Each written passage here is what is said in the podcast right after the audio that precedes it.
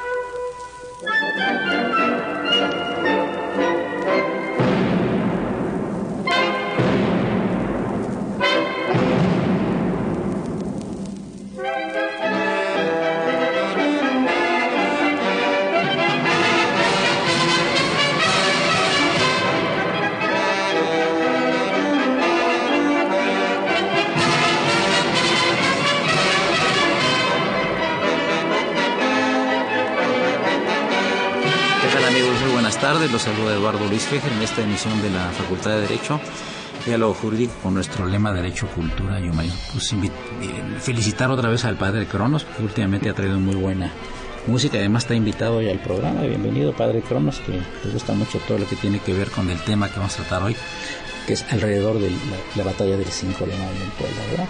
Así es. Bien, nos acompaña también eh, los historiadores eh, Faustino Aquino, doctorante, investigador del Instituto Nacional de Antropología e Historia. Muy bienvenido, don Faustino, un gusto verlo aquí en los micrófonos de Radio UNAM nuevamente.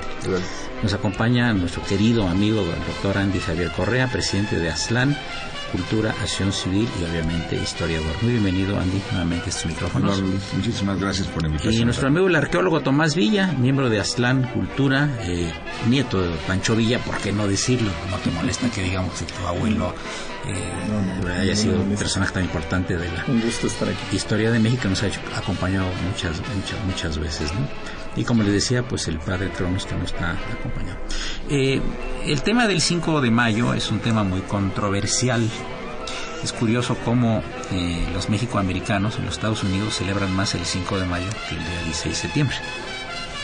Sí, eso ya se ha explicado bastante en esta ocasión. ¿Por qué? Pero inclusive hubo hasta una recepción en la Casa Blanca, ¿no? Y estuvo el presidente Obama, estuvieron gentes connotadas de, origen México, México, México americano. ¿no? Y eh, han pasado 153 años, Andy, del 5 de mayo, ¿no? Sí. Eh, ¿Qué representa esto? ¿Qué, qué podemos decirle a nuestro auditorio? Eh, que antes va a decir los, los teléfonos del padre Cronos para que nos, nos llamen. Claro que sí, el 55 36 89 89 para que nos llamen, para que den su punto de vista y aprovechar la presencia aquí de nuestros amigos que les van a contestar todas las preguntas que ustedes quieran. 55 36 89 89. Muchas gracias. Andy. Pues la verdad es que 5 de mayo hoy día tendría que ser uno de los grandes elementos para reencontrar la identidad del mexicano que ante la situación que estamos viviendo pues como que no hemos entendido la importancia de esta identidad. Y ha pasado por muchos por muchos ciclos, ¿no? Altas y bajas. Eh, por ahí tenemos, lo sabemos, ¿no? Que durante mucho tiempo era el día en que el joven, cuando se convertía en adulto, que estaba haciendo su servicio militar, el día que juraba bandera, es decir, que se convertía en un soldado más de la patria, ¿no? Y ese elemento tan especial, ¿no? Y cómo ha cambiado muchísimo este 5 de mayo. Antes prácticamente la ciudad no se movía. Me tocó jurar bandera el 5 de mayo de, de 1973, ¿no? Y era un evento especial para todos. Eh, en, en, aquella época nos podemos acordar que siempre el presidente de la República el que tomaba la, el zócalo, ¿verdad? El zócalo, la, la bandera, y todo. indiscutiblemente te pasaban la película de, Pedro Infante, la de Mexicanos al grito de guerra, te comentaban acerca de los lugares donde había escenificación de la batalla, ¿no? En, eh, bueno, aquí lo tenemos en el Peñón y en algunas otras partes del país se hacían las escenificaciones, ¿no? Y, y bueno, eh, se hablaba de ese concepto de patriotismo, estábamos festejando en la victoria, que era que es muy importante para cualquier para cualquier nación festejar siempre en la victoria. Y sin embargo, como que esta euforia que llegamos a tener de lo que es el 5 de mayo, este fue perdiendo, fue perdiendo, de tal suerte que hoy día eh, si vemos en los medios de comunicación de qué se habla más, pues es de cómo los norteamericanos, o en este caso hasta el presidente norteamericano, a quien invitó a Casa Blanca, qué hispano, no solo mexicano, famoso, va para allá, y como que a nosotros se nos va perdiendo, ¿no? El 5 de mayo y lo que va conllevando. Yo voy a preguntarle a Faustino Aquino, este concepto de nacionalidad del que habla, y el orgullo de la nacionalidad mexicana del que habla el doctor Correa, eh, se ha estado diluyendo por esta cosa de los medios de, la, comunicación eh, que están en forma masiva, eh, por que el joven quizá ya no, no se interesa en los valores que a nosotros, aquí los que estamos aquí, cinco, nos inculcaron desde chicos. Bueno, el más joven todos, el padre Cronos, pero también se lo inculcaron.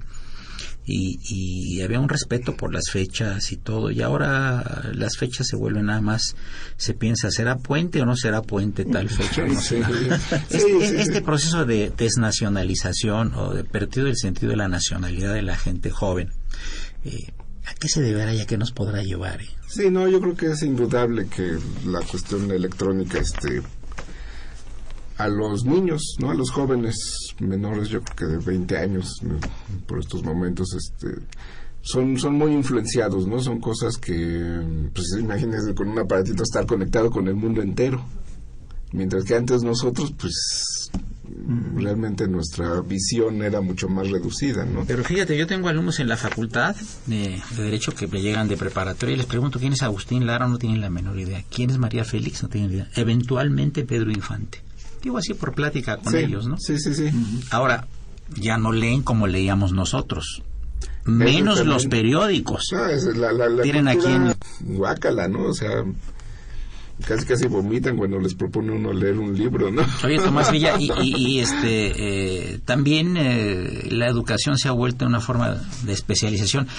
Por mucho que se habla de tu abuelo Pancho Villa, que obviamente no tiene nada que ver con el 5 de mayo, por supuesto, pero este, eh, por mucho que se hablaba de él, ya sabes tú que, que es un hombre de, de claroscuros y demás, pero era un hombre que no bebía, Pancho Villa, y era un hombre que estaba muy preocupado por la educación, fundó muchas escuelas en Chihuahua, ¿verdad? ¿Nos va a platicar un poco de eso? Sí, cómo no. Mire, la, la, una de, uno de los grandes pilares de la ideología de la División del Norte como tal fue la posibilidad de que el país se transformara a través de la educación. Y esto lo llevó en la práctica a desarrollar un programa muy muy amplio de, generar escuelas. Incluso por ahí este en algún momento se le presentó la disyuntiva de, de pagar a sus generales o pagar a los maestros de una, de una serie de escuelas y prefirió pagar siempre a los, a los maestros de la escuela. ¿Por qué? Pues porque ellos realmente transformaban al país y los generales pues nada más estaban de paso. Entonces, este, esta, esta forma de entender el mundo sí, eh, sí calaba sí calaba en la sociedad, en el momento social, ¿no? Cosa que actualmente eh, la educación se ve eh, como un fenómeno masivo y global. Yo creo que este es el siglo de la comunicación, pero no es el siglo de la sabiduría, ¿verdad? Exactamente. Exacto. Exactamente. Ya la lectura, por ejemplo, pues, pues ahora se le está metiendo la lectura a los muchachos a través de los aparatos electrónicos, a ver si leen, ¿no? Que yo no cambie un libro yo, yo, yo, no, yo, no, yo no cambio un libro nunca. No, y leen lo que les divierte. Sí, sí. Porque la diversión está antes que otra cosa ¿no? Este, entre los jóvenes. ¿no? O sea, Sí, yo, yo, no cambio, yo no cambio francamente un libro por, una, por un aparato electrónico porque este eh, pues digo no es lo mismo saborear las hojas oler el papel eh, tener la cuestión táctil tan importante ¿verdad? Y, y creo que está demostrado que la mente asimila menos información en una pantalla que en el papel. Sí. Sí, todo es más este light. Sí, además la- las pantallas como que hipnotizan a la gente, ¿no? Sí. Y, y- y los niños de tres o cuatro años ya están con sus teléfonos. o idio- ¿qué? ¿No? Sí, yo creo que yo creo que eh, lo que son estos aparatos informan y desinforman, ¿no? Sí, que también es un la poco doble- es un la poquito doble- es un poquito similar, ¿verdad? A la Claro. cuestión de la Claro. de la televisión, ¿no? Claro. sí. Ajá. Eh, eh, padre Cronos, tú tenías algunos puntos de vista sobre el 5 de mayo, ¿no? Sí, este, bueno, lo que se está comentando, ¿no? De que por qué le dan más importancia en los en los Estados Unidos y encontré algo muy muy este muy importante de un escritor que se llama González Blacaler y Guevara Ramírez que sí tenían un libro que se llama Síntesis. Yo lo llevé Sí, la sí, primaria, González y Luis. Guevara Ramírez. Ajá. Y encontré algo muy importante porque dice de la trascendencia histórica de la batalla del 5 de mayo y pues ahí nos explica mucho de por qué se celebra, porque recordemos que estaba la, la guerra civil en los Estados Unidos, recordemos que el territorio de la Luisiana era una posesión este francesa y pues realmente la tirada era hacer una alianza con los confederados. Quizá la geopolítica hubiera eh, cambiado eh, bastante si se hubiera hecho una alianza entre confederados y, y Francia. Y quizá este eh, Estados Unidos no existiría como lo que es actualmente, pero finalmente quienes ganan pues este los unionistas. Y este esta situación pues fue in- indirectamente cuidarle las espaldas a los a los este A los a los a los estadounidenses porque obviamente una intervención francesa va en contra de su eh, doctrina Monroe o destino manifiesto. Y hay muchas muchas situaciones de por qué es trascendente esta batalla dentro de la ge- geopolítica y lo que decía el doctor Andy Correa de en cuanto a reforzar un poco elementos de, de nacionalismo porque recordemos que estaba muy fresca eh, la pérdida de la- más de la mitad del territorio nacional. Imagínense esto fue en el 47 48 y estamos hablando de 1862 realmente está todavía muy fresco esa, esa De hecho, un detalle interesante es que el padre de, de Zaragoza peleó, el, el- Zaragoza nació en Texas. el Corpus Christi. Sí, y este Cuando pertenecía ¿no? todavía. Cuando pertenecía todavía a México. Y su padre corrígeme. y su padre este había peleado contra los los independentistas tejanos.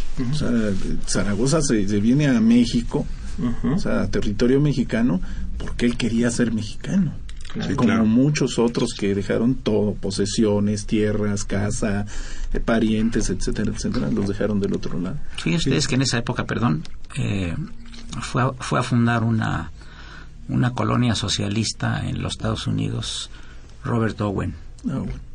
socialista utópico, un millonario irlandés que decía que a, las personas hay que tratarlas mejor que a las máquinas y que los irlandeses trataban mejor, al, industriales trataban mejor a las máquinas que a los obreros. Y entonces se enojó y se fue a vivir a los Estados Unidos, compró ahí una gran propiedad en Indiana y se declaró libre esa zona donde estaba, en una colonia que él fundó se llama Nueva Armonía, y la declaró libre de la pro- propiedad de la religión. Pero fracasó la colonia y luego vino vino a establecerla en, en- en- eh, tratar de establecerla en, en territorio nacional pero eh, obviamente no le autorizó él quería que le regalaran Texas y Coahuila para hacer una colonia socialista intermedia entre Estados Unidos y México ¿no? y como no le hicieron caso eh, se regresó a Inglaterra y mandó una carta diciendo yo crucé la frontera y llegué hasta la capital dice y me di cuenta de que habían movimientos muy, muy extraños en la frontera y le avisaba él al gobierno mexicano que pusiera atención porque probablemente había interés de parte de los Estados Unidos de recorrer su territorio hacia abajo, ¿no? Y llegamos a un punto donde antes de, de- de pasar al siguiente segmento vamos a presentar la cápsula Socorrito que preparó el padre Cronos respecto de este tema que estamos tratando el 5 de mayo. Les recuerdo que se encuentran los historiadores Faustino Aquino, Andy Javier Correa, y eh, el arqueólogo Tomás Villa. Soy Eduardo Luis Fejer, continúe en el 860 de esta Radio Universidad Nacional Autónoma de México.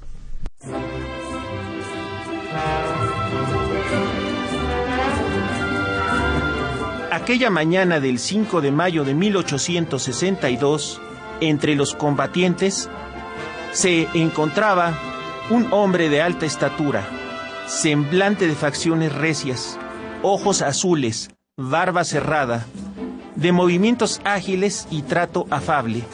Dicen quienes lo conocieron que estaba envuelto en un halo de carisma y tenía poder de convocatoria. Con el grado de coronel reformista, fue parte de esta batalla histórica. Su nombre, Juan Nepomuceno Cánfer, el dragón minero. Los padres de Juan Nepomuceno Cánfer eran originarios de Baden, Alemania.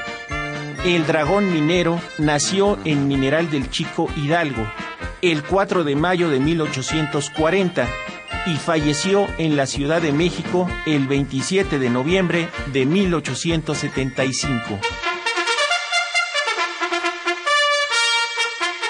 Juan Nepomuceno Cánfer abrazó la carrera de la Saurada ante el Segundo Imperio, siendo nombrado héroe nacional en vida por decreto del presidente Benito Juárez.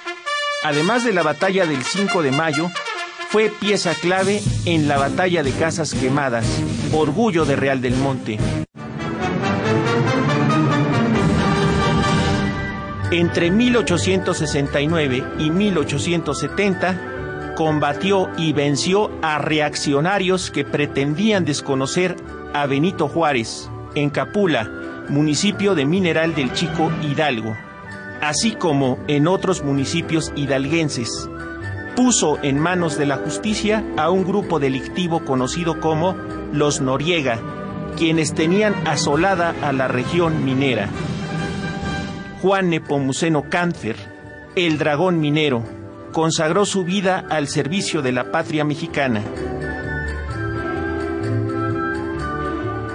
Con información del maestro Cuauhtémoc Cáncer, el doctor Andy Correa, el maestro Teodomiro Manzano, en la operación, Miguel Ángel Ferrini reportó para Diálogo Jurídico de Radio UNAM el padre Cronos Francisco Trejo.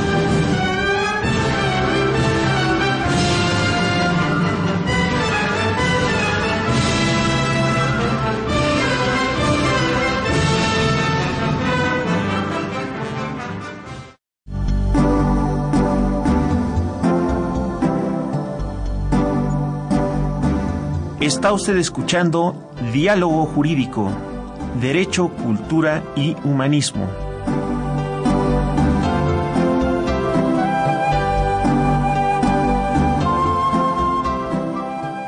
A través del 860 de AM. El alma mater del cuadrante.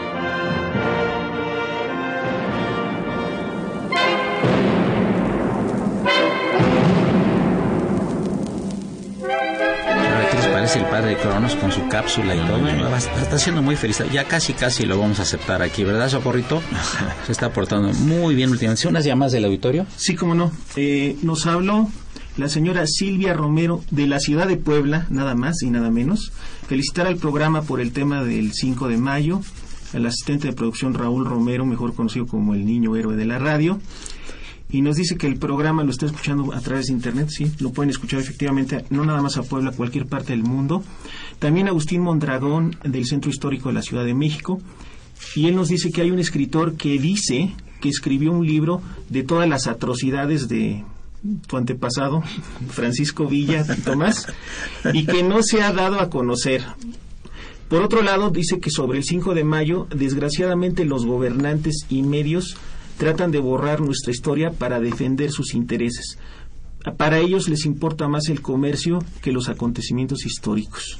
Yo este, quería preguntarle a Andy si este asunto de la batalla 5 de mayo, no con estos últimos años, con el advenimiento de los medios de comunicación, etcétera, los aparatos de todo tipo electrónicos, ¿se ha reducido el tema del 5 de mayo al Estado de Puebla? Y en el resto de la República, pues es relativo. No sé qué opinas tú. Sí, de, de hecho hay un detalle en el especial, ¿no? Que el único lugar que descansa obligatoriamente todo el sistema de comercio, bancos, etcétera, es Puebla. y nada más en Puebla. Y acaba de pasar y, y, bueno, de alguna manera me toca vivirlo. Pero retomando un poco el, el, 5 de mayo, ¿no? O sea, realmente qué representa y qué es lo que ha representado. Eh, llega un momento en que nosotros mismos no entendemos que la victoria del 5 de mayo se da precisamente por la inteligencia de Zaragoza. Y, y, llega a ser tan especial que digamos, ¿por qué ganamos el 5 de mayo? Ah, algunos dicen, es que venían enfermos los franceses. Ah, es que no habían comido. Ah, es... Y, ponemos una serie de pretextos alrededor de, del evento. Un regateo. Sí, sí, sí, pero espeluznantemente malo, ¿no? porque al final no nos damos cuenta que Zaragoza lo vence con inteligencia. Ok, el, otro hombre era un cuate soberbio, alucinado, aquella carta que le escribe a, Napoleón que le dice que al frente de sus soldados soy el dueño de México, cosas de ese tipo, ¿no? y, venía eh, mal y con información de espionaje porque tenía buena información, habían estado espiando, o sea, traían información de primera. Y el momento en que viene el enfrentamiento, lo que lo vence es la inteligencia de Zaragoza y obviamente la energía y la fuerza de todo el, de todos los generales que estaban alrededor y de los soldados. O sea, es realmente eh, una manifestación completa y súper patriótica de todo el equipo que estuvo ahí, ¿no? Lo fueron midiendo muy bien. No quiere decir, y esto los propios militares que analizan la batalla, no quiere decir que no tuvieron algún tipo especial de error este, en los movimientos militares, pero al final la inteligencia de Zaragoza vence la, la soberbia de Lorenzés. Entonces dice, bueno, en este momento en México, ¿qué, eh, ¿quién nos dice que los mexicanos podemos vencer con inteligencia? es algo muy fuerte, decir, ganamos porque fuimos más inteligentes. Por supuesto que sí. Ahora, este maestro eh, Faustino Aquino, eh, ¿por qué esa minusvaloración respecto de un héroe como Zaragoza y muchos otros en México, como que tenemos un que da la impresión de que los que vienen de fuera son más inteligentes y más listos y, que no tenemos los recursos aquí para para combatir esas cosas, ¿no? No, yo creo yo creo que más bien se trata de un, cuestionamiento a la historia oficial. Como que cada vez yo siento, ¿no? Sobre todo la gente joven está sintiendo que, que la historia oficial este, y sobre todo la historiografía liberal todo este culto a los héroes, como que los jóvenes lo están viendo como asunto de viejitos y, y como siempre pues hay que burlarse de los viejitos, ¿no? Hay que burlarse de Hasta que no lleguen a la edad y se burlen de ellos. Exactamente. pues así es. Yo siento que esta, esta cosa que nos inculcaron a nosotros en tiempos pasados, Primaria, secundaria, como, menos, estaban menos informados, menos abríamos los ojos más tarde, etcétera, etcétera. Pues sí nos lo creíamos. en cambio a los jóvenes yo los veo extremadamente... Cuestionan todo cuestionadores, este, informados, precisamente porque están muy informados y porque abren los ojos más temprano a muchas cosas, pues todo lo cuestionan.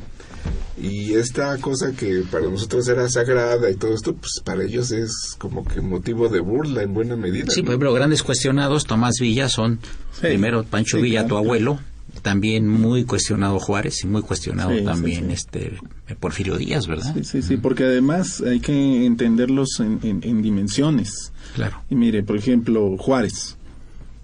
Juárez no es el mismo el que fue gobernador del estado, aquel que fue secretario eh, del gobierno, y tampoco es el mismo aquel Juárez que se tiene que convertir en presidente al que ya es presidente y está en medio de la, de la intervención francesa. Eh, y podemos cuestionar ciertas acciones y ciertas formas de, entender el mundo de, de, esa persona, ¿no? Es como el caso de Stalin, por ejemplo, podemos cuestionarle eh, millones de cosas, ¿no? La creación de los gulags, está este, asesinatos masivos, estos asesinatos masivos, etcétera, etcétera. Pero, era el tipo de gente que pudo parar la maquinaria nazi. Claro, sí, por supuesto. Y sin Stalin mm, me van a perdonar, pero el curso de la historia no hubiera sido el mismo en Europa. Probablemente tendríamos un estado nazi todavía por ahí. Hay varios, pero bueno. y igual eh, Roosevelt, ¿no? Otra otra personalidad de, de la, de la misma del mismo tamaño, ¿no? O sea, no es el mismo el que Y Churchill el otro. el que, el que declara el Roosevelt aquel que declara la, la el, el, esta cuestión de no tomar y hay que ser puritanos y todo aquello al Roosevelt de la Segunda Guerra Mundial. Lo mismo pasa con Juárez. Juárez es un personaje que tiene demasiadas caras y es muy difícil criticarlo por una sola de ellas. Ahora, es cierto, los chavos eh, están en, en, en, lo que deben de estar, criticando el, el, la, Los modelos. el, el modelo Sí. que nosotros les hemos Y, y otro inculcado. factor que se me viene ahorita a la mente es que entre más tiempo pasa de un hecho histórico, más va perdiendo importancia Sí. para las Se va borrando. generaciones. Se, Se va, va borrando, se va diluyendo, claro, claro. porque sus efectos ya no son tan, No, tan tangibles. y no les afecta. Y no les afecta ya. ¿no? Nosotros tal vez tuvimos todavía un- algún bisabuelo. Yo, mi familia es de la zona de, de, de la batalla, de. Puebla. Sí. Y todavía hablaban que mi bisabuelo andaba ahí vendiéndole café a los franceses, por ejemplo, ¿no? Y cosas por el estilo, ¿no? Pero ya, por ejemplo, mis Ahora te entendemos. o sea, son hechos que se quedan muy en el pasado, que ya no son tan, este, que ya no nos llegan tan directo, ¿no? Ni son tan relevantes para ellos. Pero pe- hasta que llegue el momento en que la historia se vuelve a retomar. O sea, porque la historia es una Cíclica. un- no e- es es es el ejemplo ideal para para poder enfrentar el, el presente. Y entonces la ideología, los gobiernos, los grupos, secciones de la sociedad pueden retomar esa esa parte y la, la vuelven a enfrentar, hacen una interpretación de ella y la enfrentan a una realidad que es diferente. Sin embargo, yo tengo alumnos ahí en la facultad y la materia que es Historia del Derecho Mexicano. Y si hay un interés de parte de ellos, se llama si investigan a fondo. Si investigan a fondo. Digo, lamentablemente no se van a los libros, se van al Internet. Sí. Todos los presentes estudiamos eh, en, en- en libros. Y yo me acuerdo inclusive que para hacer mi tesis recepcional de licenciado en Derecho, eh, tuve que traducir del inglés y del francés algunas cosas, sin saber inglés y sin saber francés, pero hice las traducciones. Y ahorita pues te- tienes ya traductor a mano, es decir, tienen tantas herramientas ahora. Lo único que falta es tener criterio. Y sobre todo una cosa en las que yo insisto, y, y con esto pasamos al siguiente segmento, es la siguiente. No se puede juzgar a ninguna persona de años pasados ni de siglos pasados con la perspectiva del 2015 y del siglo XXI. Muchas cosas nos podrán, nos podrán parecer absurdas. Ay, no pasó esto y todo lo demás, sí, pero no estábamos en el momento y en la época. Y ahorita lo que estamos pasando actualmente, quizá entre 10 años, 20, 30 o 50, esos jóvenes van a decir que qué absurdos éramos nosotros ahorita que estamos en pleno siglo XXI. No sé qué opinas, Andy, antes de pasar al corte. Sí, eh, en efecto. eh, Tú como historiador lo sabes, tienes sí, que claro. estudiar en, en perspectiva Claro. y en el contorno de la época, la actitud de los próceres. Claro. Pero yo, yo vería esto que es muy importante, ¿no? Y, y si quieres para el siguiente bloque Sí. lo agarramos rápido, ¿no? Eh, un poquito matizar las condiciones en que estábamos, ¿no? O sea, eh, desde el punto de vista tecnológico, ¿qué traían y qué teníamos? Desde el punto de vista visión de patria, te- teníamos y tenemos. Y, y, de- y desde ese punto de vista empezamos a analizar y dices, eh, digo, no es posible que, que con pistolitas de alcance de 40, 50, 60 metros pararas un cuate que traía cañones que su distancia eran 3 kilómetros. Toda la ¿no? tecnología europea de la época, la más avanzada. La más avanzada. Claro. Sí. Sí. Ha- había un, un maestro que decía que había que tomar las cosas con las tres virtudes teologales. ¿Sí? Fe, esperanza y caridad. ¿La vida o el estudio de la historia? El estudio de la historia. Fe de que lo que le dicen a uno en el texto es cierto. Esperanza de que así lo sea. Y caridad para entender a aquel que me está diciendo una mentira. Ah, muy bien, pues nos, re- nos despedimos con las tres virtudes teologales por lo que corresponde a este segmento. Les recuerdo que se encuentran en cabina eh, los historiadores Faustino Aquino, Andy Javier Correa y el arqueólogo y historiador Tomás Villa. Por supuesto nos acompaña en esta ocasión en los micrófonos el padre Cronos. Y ya el niño de la, de la radio nos está haciendo señas de que viene el corte musical. Gracias.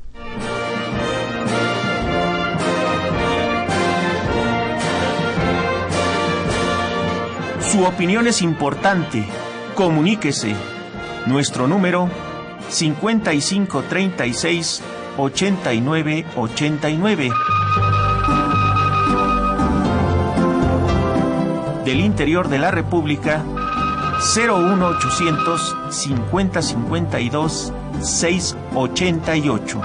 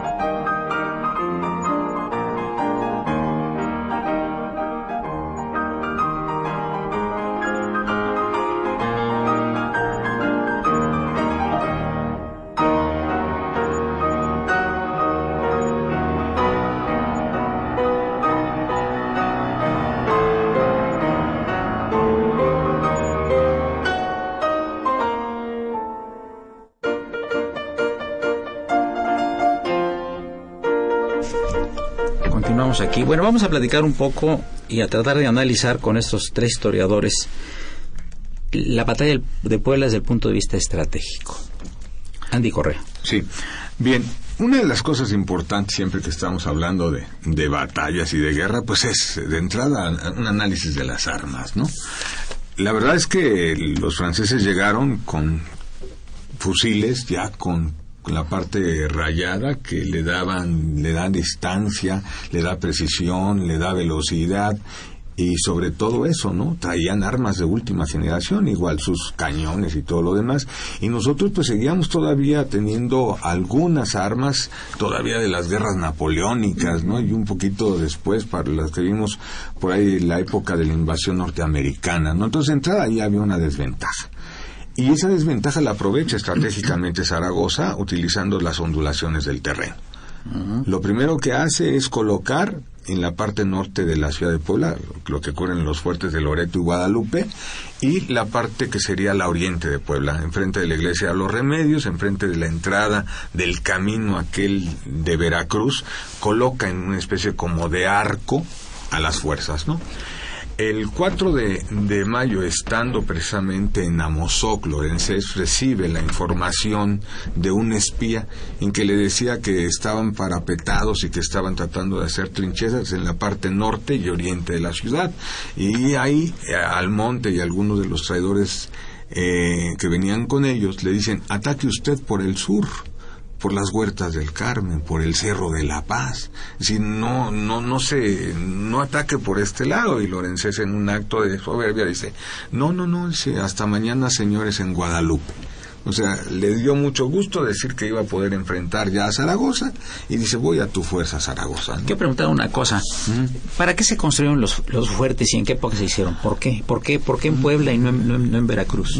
Bueno, no, este, Guadalupe era un santuario que lo convierten en, en, en fuerte, igual Loreto. Sí, No, Loreto sí es fuerte, sí es una fortificación. Son, son, creo que del siglo XVIII y pues, los construyen, como era, era la ciudad de paso a Veracruz, pues era muy importante tenerla protegida. En, en, en tiempos en que se crea el, el ejército borbónico en, la colonia y todo esto que, que, temen una invasión Entonces, británica. por Carlos III. Ajá. Las muestras Sí, sí, sí. Ah, y que por Este, cierto, Loreto y. Guadalupe tienen una tienen una característica muy especial que en el año de 1923 está ahí Adolfo de la Huerta eh, pernocta ahí y la aviación mexicana bombardea y es el único bombardeo aéreo que hay sí, a una ciudad que hay en México era para matar a... ah, A Adolfo ¿Y quién, la- quién mandó la orden? obviamente Obregón Obregón. sí, Obregón. pero bueno perdón Creo que pelea entre los sonorenses, ¿verdad? Estaban... aquí, eh, la reina. era fuerte esa época, ¿verdad? la revolución de la huertista Sí, incluso también el fuerte de Perota también se construye con ese tienen. con proteger Ajá. el camino de Veracruz a la Ciudad de México. México. O sea, el comercio ultramarino realmente. todo cae en la estrategia, ¿verdad? Están Sí. protegidos. Seguimos, seguimos. Entonces, continuamos.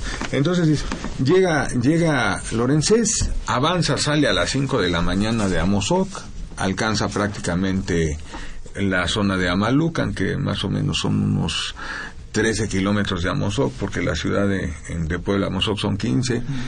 Ahí desayuna el, teniente coronel Balacé, que era el jefe del Estado Mayor de los franceses, hace un reconocimiento por la parte norte de la ciudad, por la parte oriente de la ciudad, y entonces salen los zapadores precisamente a dejar habilitados los caminos para que pasen las tropas y la artillería. Esto prácticamente a las 10.15, ya el movimiento de la parte fuerte del contingente de Lorenzés, se habla de más o menos 6.000 soldados, hacen el movimiento hacia el norte y uno hacia el flanco, precisamente protegiéndose de un posible ataque por su, por la, por su izquierda, ¿no? Avanzan, colocan la artillería y a las 11 de la mañana empiezan los fuegos de la artillería francesa, desde un lugar que se llama el rancho de Rentería pero con todo y que traían alma rayada y traían más distancia que los cañones mexicanos, esto no, no hace nada, o sea, no le hace nada. Y entonces Negrete baja al sexto batallón de guardias nacionales, que es donde están precisamente los contingentes de los habitantes de la Sierra Norte del Estado de Puebla, la gente de Tetela, de Xochapulco, de Apulco y de Zacapuaxtla, ¿no? Los baja más o menos unos 700 metros de lo que es el Fuerte Guadalupe y ahí recibe el primer el, primer encontronazo que se da con los franceses no ahí eh, escondidos eh, lo reciben no y empiezan a sentir eh, a qué se iban a enfrentar. En perfecto orden se retiran los acapuaxtas a la, a la línea donde ya estaba Negrete con Berriozábal no y empiezan a avanzar. La primera esa es la primera carga que empieza más o menos a las 12 de la mañana. Suben y a 50 pasos, tanto Negrete como Berriozábal dan la orden de recibirlos. Y a 50 pasos reciben a los franceses. Los franceses en aquel momento se entendía que eran los mejores soldados del mundo y tenían una tradición muy especial, inclusive esa de marchar con el pecho descubierto hacia las balas, ¿no? Era, era uno de sus valores así más fuertes del, del soldado francés. Y a 50 pasos los fusiles mexicanos que ahí se alcanzaban, pues lo reciben de una manera muy nutrida, ¿no? Y no soportan ese fuego con el que lo reciben. 30 minutos están corriendo hacia abajo. Y como si fuera muy especial para el ejército mexicano, empiezan a sonar las dianas del lado mexicano. Es decir, los cañones y los tambores diciéndole ya te vi y no pudiste. O sea, una cuestión extraordinaria, que por cierto el comandante de ese batallón del sexto de Guardias Nacionales era el general Juan Méndez, ¿no? que nada más podemos decir que hubo dos presidentes que participaron en la batalla del 5 de mayo, uno él y otro Porfirio. Sí, claro, claro, claro. Sí. Padre. Una pregunta que yo te quiero hacer, Andy, que tiene Eh. que ver con la cápsula. Los carabineros de Pachuca, obviamente, eh, ahí está Juan Epomuceno Cánfer. Eh, ahorita que mencionabas Acuapaz, eh, exactamente eh, qué papel jugaron en- dentro de la batalla. Ah, no, están en la, están en la línea del fuerte, ¿eh? estaban con Berriosable, están en la línea del fuerte. O sea, de, la altura de Guadalupe son 100 metros, la altura de Loreto son 50. Y ahí se coloca la primera línea mexicana con la división Negrete y Berriosable entre los dos fuertes, ¿no? Y ellos están ahí. Y ahí, en esta primera carga, son de la, del equipo que recibe, que recibe a los franceses. Después de esta primera carga, eh, que se bajan los soldados franceses, tanto Negrete como Berriozábal ajustan, es decir, cambian los batallones que tenían de frente y esperan la segunda carga. Ahora, la segunda carga empieza más o menos a la una de la tarde. igual precedida de un cañoneo por parte de los franceses y obviamente también las contestaciones de los cañones mexicanos del comandante Seferino Rodríguez, que era precisamente el general Seferino Rodríguez, el comandante de la artillería. Viene la segunda carga, pero ya mandan hacia la derecha una columna aparentemente para la posibilidad de absorber o de atacar también Loreto. Sin embargo, lee muy bien este pedazo ofensivo Negrete y también Berrozábal. Y lo que hacen después de recibirlos es girar sobre la izquierda mexicana, sacar un ala de batallones sobre la izquierda mexicana para arrollar a los franceses. Se dan cuenta que iban a quedar embolsados y se vuelven a bajar, ¿no? Y estamos hablando ya un poquito antes del filo de las 2 de la tarde, a las 12.40, de una 45 más o menos, les vuelven a dar y se bajan. Es ahí cuando Lorenzés empieza a ver que realmente existía por parte de México una defensa. Y Zaragoza está súper pendiente de los movimientos que tenía. Intuye Zaragoza una tercera carga, pero ya una tercera carga en donde iban a involucrar no solamente la parte de Loreto y Guadalupe, sino prácticamente todo el frente. Y hace los ajustes, ¿no? Y encuentran a los, eh, vamos, los, eh, los signos de las banderas de Lorenzés que se llaman, eh, ay, se me escapó el nombre de Tomás. ¿Las águilas? No, las águilas sí, pero son los... ¿Los guiones? Los guiones, exactamente. Encuentran los guiones de Lorenzés y Seferino los empieza a bombardear. Y le empiezan a pegar directamente a, a y al Estado Mayor francés. Y ahí muere el, el subintendente Roule que era precisamente el jefe administrativo del ejército francés. Y ahí quiere quedar. Pero entonces Lorenzés planea la tercera carga, pero ya involucrando y buscando que exista un punto débil de la ciudad por ese, por ese espacio que habían escogido. Y así como manda ya columnas directamente a los fuertes, también los manda a uno de los barrios más bonitos y más especiales de, de Puebla, que es el de Jonaca. Guadalupe Jonaca. Yo quería, este, perdón, interrumpir un poquito, para preguntarle a, a, don Faustino. Eh, vivió muy pocos años Zaragoza, ¿verdad? Sí. Nació en 1829 y murió en 1862. Dos. ¿Dos? 33. O sea, después, prácticamente después de la batalla Después de, de la Puebla. batalla. Creo que de Septiembre. septiembre. alguna cosa de, de tifoidea, tifoidea, ¿verdad? Y de una muerte, si quieres, te la hablamos ahí muy especial que tuvo ella. ¿Por qué no lo comentas antes de que pasemos al corto? Bueno, sí. La verdad es que le empieza a, a dar altísimas fiebres, ¿no? Y obviamente empieza a tener el cuidado. Estaba su hermana con él, estaban algunos de sus familiares, ¿no? Y obviamente no le dejaban hacer movimientos. Y ya en las temperaturas estas tan altas que tenía por, por lo fuerte que le pega, empieza a alucinar. Y entonces Zaragoza piensa que está siendo prisionero, que ya es un prisionero.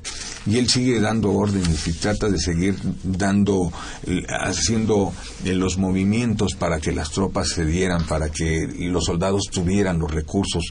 Y, y se muere él pensando que es prisionero y pensando que lo van a fusilar, ¿no? Sí, es, es una muerte muy especial, pero al final todo esto que su reacción es derivada del inmenso patriotismo que tenía. Y era un jovenazo, Sí, ¿verdad? 33, 33 años. años.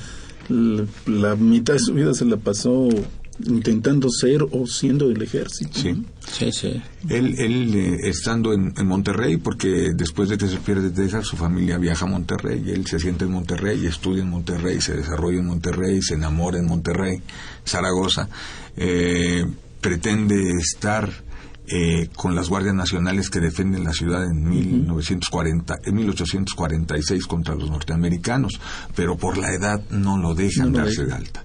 Entonces, cuando tiene ya la primera posibilidad de los 21 22 años, se da de alta en las Guardias Nacionales e inicia su carrera, su carrera militar, Zaragoza, tomando diferentes puestos. Llegó a ser cuartel maestre de González Ortega en la victoria en, en Calpulalpan. Él estuvo muy integrado a la división, a lo que en aquel momento fue la división del norte del ejército, No, y el, del, el ejército de Zaragoza era sumamente especial, era un tipo que no tenía ballet, o sea, él, él se vestía solo y lo veían por las tardes afuera de su tienda de campaña, surciendo sus calcetines, su ropa de batalla. La ideología republicana. Sí, sí, Austera, sí, sí. Los republicanos eran contrarios a este concepto del oficial aristócrata que tiene sirvientes y que sirve a los déspotas, ¿no?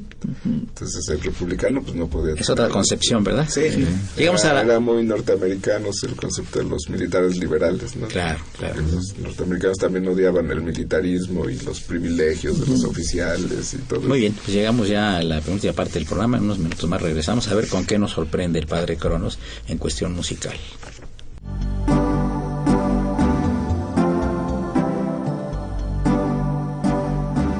Está usted escuchando Diálogo Jurídico, Derecho, Cultura y Humanismo.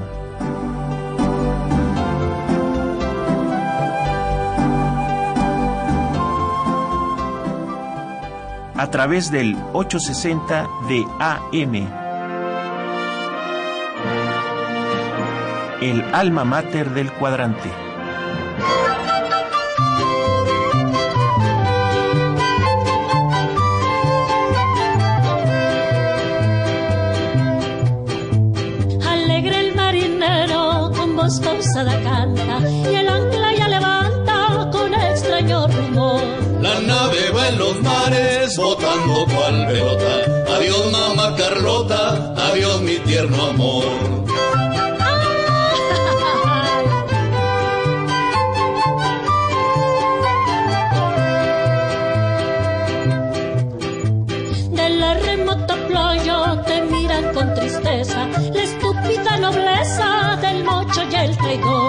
El hondo de su pecho ya siente su derrota. Adiós mamá Carlota, adiós mi tierno amor.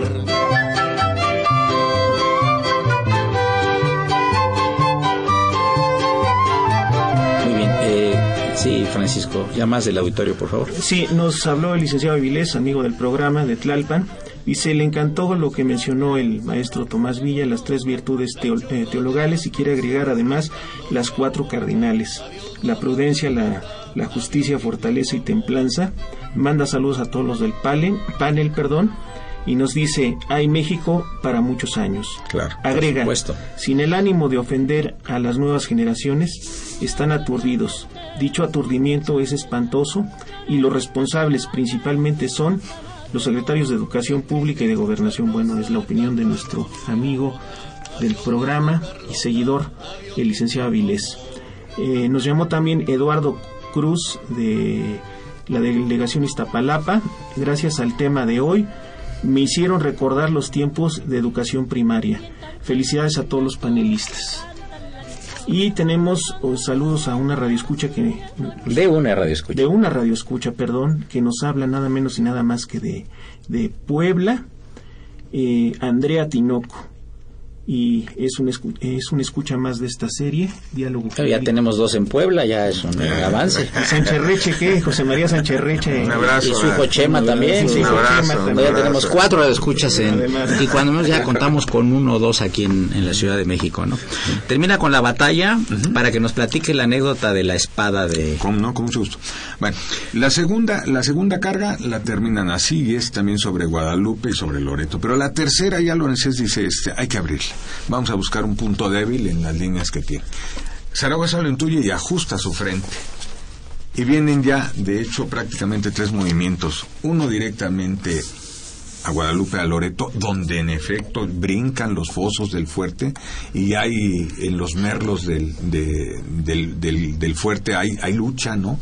El corneta francés Roblet tocando a la carga, ¿no? Y los soldados mexicanos rechazando. ¿Cuáles son los merlos? Merlos los, vamos a llamarlas así, las, Merlones. merlones, dice. Eh, lo que ponen Para de parapetarse. para parapetarse, sí. parapeto ¿Se llaman ya más merlones? Sí. donde se va a colocar Término castrense. ¿verdad? Ajá. Y bueno, la otra, el ataque a, a Shonaka o por Shonaka, ¿no? Donde obviamente, y, y viene un detalle muy importante, una sección de, de los rifleros de San Luis Potosí se quedan parapetados en una barda. Característica importante de esta parte del frente que tenían las mejores armas mexicanas, eran las más modernas. Dentro de los de lo malo que teníamos eran las mejores. ¿Lo de San Luis? Sí, los de San Luis. Y entonces eh, obviamente los disparos son súper Oye, ¿y las armas eran de qué origen? ¿Americano? Inglesas. Y- inglesas, muchas inglesas, Ah, inglesas. Muchas americanas, pero muchas inglesas. Sí, sí, sí, sí, sí. sí. Sí, la Torre de Londres esta era la mayor productora de armas, De ¿no? armas, en, ¿no? en esa parte de- del siglo XIX. ¿no? Bueno, en la guerra de reforma importaron mucho de estadounidense también. Me imagino. Sí, sí, pues eran- Les remito. fue una guerra de yo creo que en, en su momento más culminante la guerra de reforma habrá tenido unos 30.000 de cada bando y muchas armas venían de Estados Unidos. Bien, viene esta carga que también es rechazada y la otra que pega directamente a, a Porfirio, ¿no? Eh, el equipo de Porfirio, pues obviamente viene entrenado y bien motivado por Porfirio, son los que precisamente lo empiezan a rechazar. Y hacia el esquema del lado izquierdo de, de Loreto viene la carga de caballería del general Álvarez, ¿no? Que también fue muy importante, ¿no? Porque se habla del contraataque que tienen mexicanos y que eso los hace que se ponen en jaque. Y por todos lados van para atrás. Y entonces se alinean para hacer una cuarta carga. Y en este alineamiento de la cuarta carga es cuando empieza a caer una granizada sobre este lado de la ciudad de un pueblo impresionante, ¿no? Y ya estando formados para hacer la cuarta carga. Ya no podían subir, ya todo era barro, ya no había la manera de hacer la carga y es cuando entonces dicen pues nos retiramos. Y es cuando Zaragoza ve que ha vencido al ejército francés. Ya se van a sus trenes, ya se van a sus retaguardias y ya no van a volver a atacar y manda un telegrama que es recibido en la Ciudad de México más o menos a las 5.45 de la tarde, en donde inicialmente dice las armas del Supremo Gobierno se han cubierto de gloria. Esto es muy importante, ¿no? Ese es el día 5 cuando dice esto. Y tenemos las armas nacionales se han cubierto de gloria, que es lo que pone en su parte de guerra, pero ese es el día 9 de mayo Dirigido a... al secretario de, de, de guerra, al general Blanco, pero también le envía una misiva personal al presidente Juárez. presidente Juárez. Sí, sí es. Esto es la, la batalla. Pero hay que también, digo, el tiempo, hablar un poco de lo que hace O'Horan en Atlisco, que eran los mexicanos que iban a unirse con los franceses, que los detiene el día 4. Llegan nuevamente fuerzas de refuerzo, el batallón Guanajuato eh, vuelve a presentar una línea de batalla el 7 de mayo Zaragoza que no se la contestan precisamente los los franceses no y el 7 noche para amanecer 8 ya es cuando se retiran. Pero lo grave de todo esto es precisamente que el ejército mexicano no había comido. Y supuestamente las viandas que se tenían para recibir la victoria del ejército francés pues la tiran eso es el, el 5 de mayo. Eh, yo quisiera que leyera aquí el barrio Cronos una, una llamada telefónica. Así como no, del Estado de México, del municipio de Naucalpan, habla Roberto Maya y dice felicita al programa por el tema. Actualmente los jóvenes no les enseñan la historia como fue. Han quitado muchos temas. El pueblo que no conoce su historia está condenado a repetirla, que obviamente recalca lo que tú comentabas, Tomás Villa, hace rato. Eh. Faustino, ¿quería usted hacer un comentario? ¿La espada? No. Nos vamos a la espada. Nos vamos a la espada ya y cortamos ya porque faltan dos minutos para cortar el programa. A ver, vamos de la espada y vamos a eh, adelantarnos en el tiempo y en el espacio para hacer una pregunta crucial al nieto de Pancho Villa que Vale. nos, acaban, nos Ok. acaban de mandar ahorita. Después Señor de- Charlie. Después de, de la batalla, este, el presidente Juárez arma una condecoración que se le da a los defensores de Puebla, a los defensores de Aculcingo, ¿no? Y viene obviamente a la Ciudad de México el general Zaragoza, y en uno de los tantos eventos que se tienen en la ciudad, le entregan un regalo al general Zaragoza que era una espada que tenía una empuñadura de oro, ¿no? Lo que hace el general Zaragoza inmediatamente después de recibir la espada es precisamente mandarla al empeño, ¿no? Es mandarla a vender para que el dinero que se sacara de, de la espada pues lo mandara porque entendía y sabía que la falta de recursos que había en el frente. Sí, la tropa no, No había comido. Y no había comido. Y es el, el 9 de mayo cuando él dice en unos telegramas, ¿no? Lo dice él, en- pues prendido, él dice, qué bueno sería quemar Puebla, ¿no? Él no estaba de acuerdo con, Yo- con cómo lo habían tratado, ¿no? Yo creo que hay dos cosas que, que del 5 de mayo eh, no tomaron en cuenta los franceses. Primero, que los soldados mexicanos, algunos de los cuerpos que, está, que estuvieron involucrados en la defensa de Puebla, tenían ya una buena cantidad de añitos haciendo la guerra en México y estaban mucho, muy fogueados y sabían mucho, muy bien hacer las cosas. Y segundo, eh, la estirpe de los generales republicanos. Este, esta forma de entenderse, esta forma de actuar, este estoísmo de, de estar en la batalla y de vivirla hasta el, hasta el último. Muy bien, amigos, llegamos al final del programa. Yo le agradezco. Ah, pero antes, ay, el señor Carlos Luna nos llamó para preguntar si tu abuelo Pancho Villa se, cayó, se casó 30 veces y que por cierto se casó dos veces con una de las primeras porque se le olvidó que ella se había casado con ella. Tú dinos sí o no esa aseveración para cortar aquí el programa. Fueron cerca de 30 veces, por lo menos las que tienen por ahí medidas algunas primas que han hecho la contabilidad esto de que y todas por la iglesia verdad Porque este, le gustaba casarse por la iglesia mucho pues ¿verdad? más bien hacía el hacía el eh, el rollo legal no Eh, él le decía a sus este a sus subordinados miren si las muchachas quieren casar con ustedes pues cásense con ustedes con ellas pues es lo que quieren las muchachas porque si ustedes las forzan yo los voy a mandar fusilar eh por eso, si otra muchacha quiere casarse con ustedes en el otro pueblo, pues vuélvanse a casar, muchachos, pues total, si es lo que quieren. Era de amplio criterio. Claro. Amigos, eh, le agradezco muchísimo a Faustino Aquino, al doctor Andy Javier Correa y al arqueólogo Tomás Villa. Eh, y al padre Cronos, por supuesto, Claro. Francisco Trejo, por su presencia en este tan interesante y apasionante tema histórico que es eh, eh, la batalla de Puebla. Una operación de Socorrito Montes, a quien saludamos con el afecto de siempre, que está muy emocionada bailando todo lo que trajo el padre Cronos de música de fondo del programa. La imagen siempre grata a cargo del padre Cronos, Francisco Trejo, asistente de producción, Iyari Hernández, sin acento, don Felipe Amador y don Raúl Romero, el niño héroe de la, Romero Escutia, héroe de la radio. Y ya son los pasos de, tenemos a una María Calas de la radio, ni más ni menos que Bárbara Esquetino, con su voz que acaricia los oídos. Soy Eduardo Luis Fejer, la mejor de las tardes, y continúen en Radio Universidad Nacional Autónoma de México. Esto es el 860. Muchas gracias por su atención. Alegre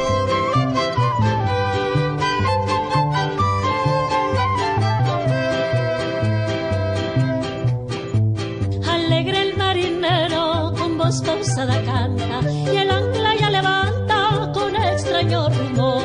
La nave va en los mares botando cual pelota. Adiós mamá Carlota, adiós mi tierno amor.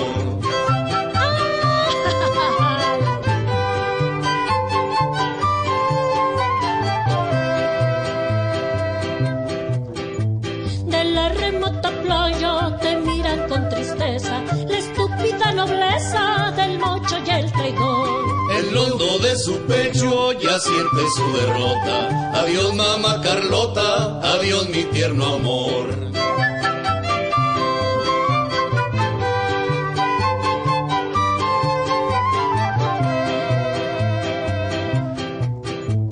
Acábense en palacio, tertulias, juegos, bailes, agítense en fuerza de dolor. La chusma de las cruces gritando se alborota. Adiós mamá Carlota, adiós mi tierno amor.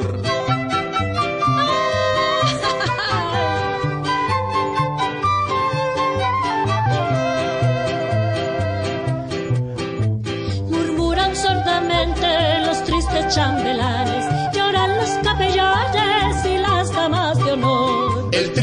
Chucho hermosa canta con lira rota. Adiós mamá Carlota, adiós mi tierno.